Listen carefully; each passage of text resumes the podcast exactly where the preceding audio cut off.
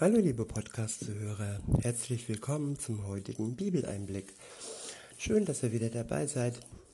Heute habe ich für euch abermals wieder ein Kapitel aus dem zweiten Timotheusbrief. Es ist diesmal das erste Kapitel und ich benutze wieder die Übersetzung Das Buch von Roland Werner. Ab Vers 1 heißt es, dieser Brief kommt von Paulus, dem Bevollmächtigten des Messias Jesus. Das bin ich durch den Willen Gottes und habe dabei den Auftrag, die Zusage des Lebens weiterzugeben, dass im Messias Jesus zu uns gekommen ist. Die Zusage des Lebens weiterzugeben, dass im Messias zu uns gekommen ist. Die Zusage des Lebens es geht hier immer wieder und wieder um das Leben. Und der Tod ist besiegt durch Jesus. Und Paulus schreibt hier seinen Brief an Timotheus. Und ja, es berührt mich sehr im Herzen, welche Verbindung diese zwei haben. Das lesen wir jetzt gleich. Weiter geht's. Ich schreibe an dich, mein, meinen lieben Sohn Timotheus, Gott, der Vater und der Messias Jesus, unser Herr, erweise dir eine herzliche Zuwendung. Erweise dir seine herzliche Zuwendung, seine Anteil, Anteilnahme und seinen Frieden. Ich bin Gott dankbar, dem ich mit reinem Gewissen diene, wie es auch schon meine Vorfahren getan haben. In meinen Gebeten denke ich Tag und Nacht ohne Unterbrechung an dich. Wir sehen hier eine Verbundenheit und auch wenn sie räumlich getrennt sind, so sind, sind sie doch im Gebet verbunden. Paulus denkt Tag und Nacht im Gebet an ihn und dies ohne Unterbrechung. Beten, das steht an einer anderen Stelle, sollte auch ohne Unterbrechung vollzogen werden. Das heißt, dass wir in Gedanken und im Herzen immer mit Gott verbunden sind und so oft es geht im Zwiegespräch mit ihm verweilen und ja, einmal im stillen Kämmerlein oder auch unterwegs in Gedanken das kurze Danke an Gott und immer, ja, dass das, was ich erlebe, auch von Gott kommt und dass ich in dem, was ich erlebe, die Verbindung zu Gott erkenne. Weiter heißt es, ich erinnere mich an deine Tränen und sehne mich danach, dich zu sehen, damit ich wieder mit Freude erfüllt werde. Ich wiederhole, ich erinnere mich an deine Tränen und sehne mich danach, dich zu sehen, damit ich wieder mit Freude erfüllt werde. Wer erinnert sich schon an die Tränen des anderen? Aber auch für mich sind Tränen etwas Kostbares, etwas Besonderes. Wenn man eine Erziehung genossen hat, wo dies eigentlich nicht zum täglichen Ablauf gehört, wo Gefühle unterdrückt werden, dann oder unterdrückt wurden, dann sind Tränen doch etwas sehr, sehr Kostbares, wenn man sie bei anderen im Vertrauen erleben darf oder wenn sie doch einmal durchbrechen im eigenen Leben, was nicht allzu häufig vorgekommen ist. Gerade weil es so selten vorkam, ja, sind Tränen für mich etwas Besonderes. Und so kann ich gut verstehen, wenn Paulus hier schreibt, dass er sich an die Tränen von Timotheus ähm, erinnert. Weiter heißt es, genauso erinnere ich mich an deine ungeheucheltes an dein ungeheucheltes Vertrauen auf Gott. Ich wiederhole, genauso erinnere ich mich an dein ungeheucheltes Vertrauen auf Gott. Ja, wenn wir unterscheiden zwischen Heuchlertum und ungeheucheltem Vertrauen, dann ist es doch kostbar und wunderbar, wenn man, wenn wir Menschen treffen, bei denen wir das erkennen.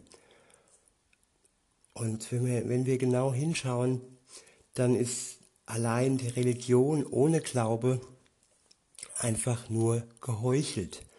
Es ist nur dahergeplappert, es ist traditionell wiederholt, es ist die gleiche Trampelspur, es hat aber nichts mit dem eigenen Leben zu tun, wenn, wenn man einfach äh, ja, Hoffnung daher plappert und der andere das Gefühl hat, dass diese Hoffnung nur ja, dahergeheuchelt ist.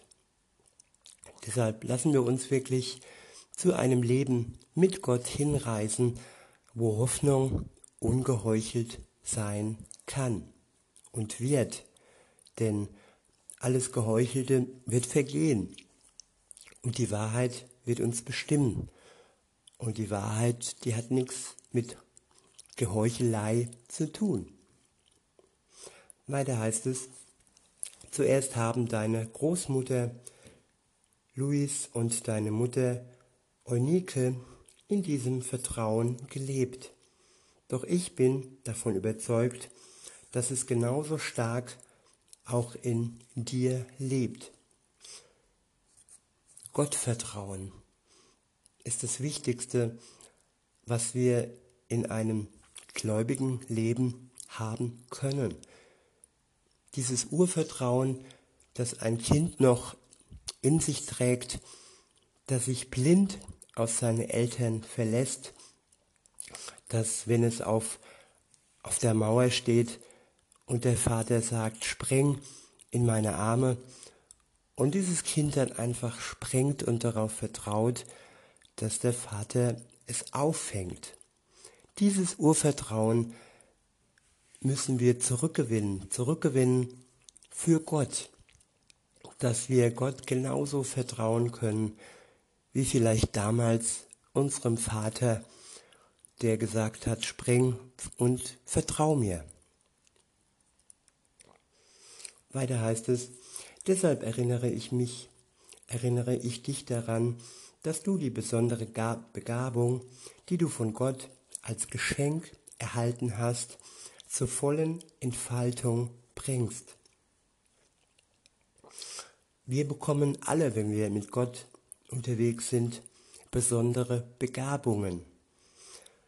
Und diese Begabungen sind Geschenke Gottes. Und diese Begabung können wir zur, zur Entfaltung bringen. Das ist auch eine Aufgabe in unserem Leben, wenn wir anfangen, mit Gott unterwegs zu sein. Unsere Begabungen, die wir als Geschenk von ihm bekommen haben, für ihn und für andere Menschen einzusetzen. Weiter heißt es, du hast sie damals erhalten, als ich für dich gebetet und dir dabei meine Hände aufgelegt habe. Gott hat uns ja nicht einen Geist der Furcht gegeben, sondern einen Geist voller Kraft, Liebe und Besonnenheit. Ich wiederhole, Gott hat uns ja nicht einen Geist der Furcht gegeben, sondern einen Geist voller Kraft, Liebe und Besonnenheit. Und dieser Geist soll unser Leben bestimmen. Unser Leben voller Kraft, voller Liebe und voller Besonnenheit. Der nächste Abschnitt ist überschrieben mit Einsatz für die Botschaft. Ab Vers 8 heißt es, Schäme dich deshalb nicht wegen der Botschaft von Jesus, unserem Herrn und auch nicht wegen mir, der ich für ihn im Gefängnis bin. Tja, viele Leute schämen sich oftmals, wenn aus ihrer Verwandtschaft jemand im Gefängnis sitzt. Und so sagt Paulus zu Timotheus, schäme dich nicht für mich, der ich im Gefängnis sitze. Ja, man muss wissen, warum man im Gefängnis sitzt. Und Paulus saß wegen seines Glaubens im Gefängnis. Und wer heute wegen des Glaubens, wegen der Wahrheit im Gefängnis sitzt, der braucht sich ebenso wenig schämen. Weiter heißt es, sei stattdessen gemeinsam mit mir bereit, für die Verbreitung dieser guten Botschaft Leiden auf dich zu nehmen, so wie Gott uns dafür die Kraft gibt. Wir brauchen nicht leiden, ohne dass wir vorher von Gott die Kraft dafür bekommen haben. Kein Leiden ohne Kraft. Gott quält uns nicht. Gott ist jetzt niemand, der ja mal zurückgeschaut auf, auf die Kindheit vielleicht, der arme Tiere quält oder schwache Menschen quält, der Menschen mobbt und sie ausnutzt und ihnen Leid und Schaden zuführt. Gott lässt Leid nur dann zu, wenn wir auch die Kraft dazu haben, dieses Leid zu ertragen. Und diese Kraft wiederum bekommen wir durch den Geist Gottes geschenkt.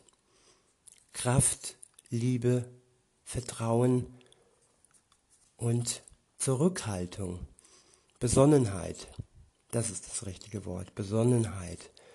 Und wenn ich mich anschaue, dann, ja, dann ist es die Eigenschaft, die ich an mir selbst noch am meisten wirken lassen muss. Es ist auch wichtig, dass wir uns von Gott, von seinem Geist verändern lassen müssen. Das kann ja nur dann, wenn wir das zulassen. Und ich selbst bin nicht immer besonnen, bin schnell ziemlich ähm, aufbrausend.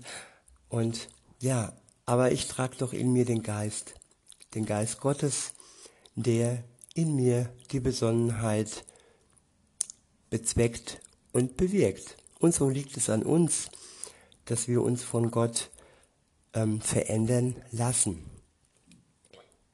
Weiter heißt es, er ist es, der uns gerettet und mit einer heiligen Berufung gerufen hat, nicht aufgrund bestimmter Taten von uns, sondern aufgrund seines eigenen Entschlusses und seiner freundlichen Zuwendung. Gott hat sich dazu entschlossen, uns zu berufen. Er hat uns, er hat sich dazu entschlossen, weil er freundlich, weil er uns freundlich zugewandt ist. Er hat sich nicht entschlossen aufgrund unserer Taten, aufgrund unserer, unserer guten Taten. Im Islam ist es ja so, dass gute und schlechte Taten äh, auf eine Waage gelegt werden und nur wer mehr gute Taten hat, der wird dann auch ähm, von Gott belohnt werden. Nein, im Christentum ist es so, dass wir aufgrund der Freundlichkeit Gottes belohnt werden, erlöst werden und zu freien Menschen gemacht werden, wenn wir dieses Geschenk der Erlösung annehmen, wenn wir es in Anspruch nehmen. Weiter heißt es, diese Gnade hat er uns schon vor ewigen Zeitaltern durch den Messias Jesus zugedacht. Ich wiederhole, diese Gnade hat er uns schon vor ewigen Zeitaltern durch den Messias Jesus zugedacht. Und wenn hier die Rede von ewigen Zeitaltern ist, dann ist die Rede ja von Anfang an, von, von Beginn aller Zeit hat Gott dem Menschen seine Gnade zugedacht.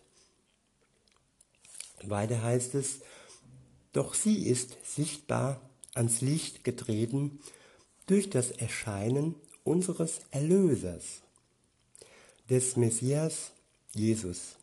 Er selbst hat den Tod zunichte gemacht und durch die gute Botschaft Gottes das wahre Leben und die Unvergänglichkeit ans Licht gebracht.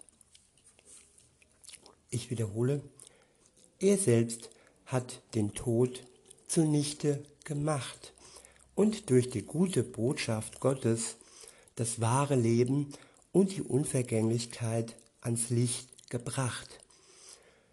Das wahre Leben und das ja, schlechte Leben, das verdorbene Leben, das Leben, das ja ein tödliches Ende hat. Das war bevor Jesus kam. Bevor Jesus kam, war unser Leben nicht ja mit Leben durchflutet. Und erst durch Jesus wurde das wahre Leben sichtbar. Das wahre Leben und die Unvergänglichkeit des Lebens begann erst, als Jesus für uns gestorben ist. Er machte unser Leben unvergänglich. Auch wenn unser Körper vergänglich ist, so ist doch unser Leben durch Jesus unvergänglich geworden. Er hat es möglich gemacht. Weiter heißt es, mich hat er als Herold, als bevollmächtigten Botschafter und als Lehrer für diese Nachricht eingesetzt. Und wegen dieser Botschaft nehme ich auch dieses Leiden auf mich. Dabei schäme ich mich nicht dafür, sondern ich weiß, dass er, auf den ich mein Vertrauen gesetzt habe und immer noch setze, in der Lage ist, das, was er mir anvertraut hat, unversehrt zu bewahren bis zum großen Gottes Tag. Halte fest an dem, an dem Vorbild der gesunden Lehre, die du von mir gehört hast. Sie entfaltet sich im Vertrauen auf Gott und der tatkräftigen Liebe, die im Messias Jesus wohnt. Ich wiederhole, halte fest an dem Vorbild der gesunden Lehre, die du von mir gehört hast. Sie entfaltet sich im Vertrauen auf Gott und der tatkräftigen Liebe, die im Messias Jesus wohnt. Bewahre dieses wunderbare Gut, das dir anvertraut ist, durch den heiligen Gottesgeist, der in uns wohnt. Das Wort Gottes, jedes einzelne Wort, in der Bibel ist ein wunderbares Gut. Es ist ein Schatz, das uns anvertraut wurde. Und wir können es bewahren durch den Heiligen Geist, der in uns wohnt. Er ist praktisch der Wächter dieses wunderbaren Gutes. Er ist der, der es am Leben hält, der es an seiner Wunderbarhaftigkeit ja, am, am Leben hält, der das Licht immer am Leuchten hält und der die Bedeutung immer groß hält. Er hält es wirklich am Leben, dieses wunderbare Gut, das Gott uns geschenkt hat. Weiter heißt es, und du weißt ja, dass sich alle, die in der Provinz Asia leben, von mir abgewandt haben. Darunter sind auch Pygelius und Hermogenes. Er, der Herr, schenke der Familie von Onesiporus seine Barmherzigkeit. Denn er hat mich häufig ermutigt und sich dabei nicht dafür geschämt, dass ich in Ketten liege. Ja, dass wir uns gegenseitig ermutigen, das ist ein sehr großer Bestandteil der Gemeinschaft, die wir leben dürfen. Da, wo wir ja, uns treffen, da, wo Gemeinde ist, sei es in einer Kirche oder sei, ich, sei es in einer Hausgemeinde. Ermutigung hilft uns trotz allen Angriffen, trotz allen Kämpfen, die in uns und außerhalb von uns stattfinden, durchzuhalten. Weiter heißt es, als er in Rom war, hat er mich intensiv gesucht und auch gefunden. Möge Gott es ihm gewähren, dass er am großen Gottestag die Barmherzigkeit Gottes erlebt. Möge Gott es ihm gewähren, dass er am großen Gottestag die Barmherzigkeit Gottes erlebt. Diesen Wunsch sollten wir für alle Menschen um uns herum haben, für alle Menschen in unserer Familie, in unserem Bekanntenkreis, in unserem Freundeskreis und vor allem für die, die es nötig haben, ja, für die, die noch nicht mit Gott unterwegs sind, dass genau sie die, Be die Barmherzigkeit Gottes erleben an dem großen Gottestag. Und der große Gottestag ist der Tag, an dem Jesus wieder und zum letzten Mal auf diese Welt kommt, um zu richten die Lebenden und die Toten. Und die, die in einer Beziehung mit ihm stehen, werden seine Barmherzigkeit erfahren, werden sie erleben. Und dass es soweit kommt, dazu können wir auch etwas beitragen, indem wir für die Menschen um uns herum beten und sofern es möglich ist, mit ihnen über Gott, über seine Liebe sprechen. Sofern es möglich ist, meine ich, viele sind verschlossen, viele lehnen es ab und es gibt immer bestimmte Stufen wo Menschen bereitwillig sind, das Wort Gottes zu hören oder weniger bereitwillig sind. Aber egal, auf welcher Stufe sie stehen, man kann für sie beten. Und das ist das wichtigste Instrument, das wir haben, um Menschen ja, in die Nähe Gottes zu führen und um Gott zu bitten, dass er sie ja anrührt, dass er ihr Herz mit Licht durchflutet. Weiter heißt es, und wie sehr er dort in Ephesus andere tatkräftig unterstützt hat, das weißt du ja.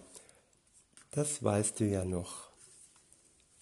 Ja, das ist das Ende des Kapitels und am Ende steht die tatkräftige Unterstützung, dass wir uns gegenseitig da unterstützen, wo der andere Unterstützung nötig hat, so dass wir alle auf dem Weg zu dem großen Gottestag das tun, was den anderen wirklich äh, hilft, was er am nötigsten hat. In diesem Sinne wünsche ich euch noch einen schönen Tag und sage bis denne.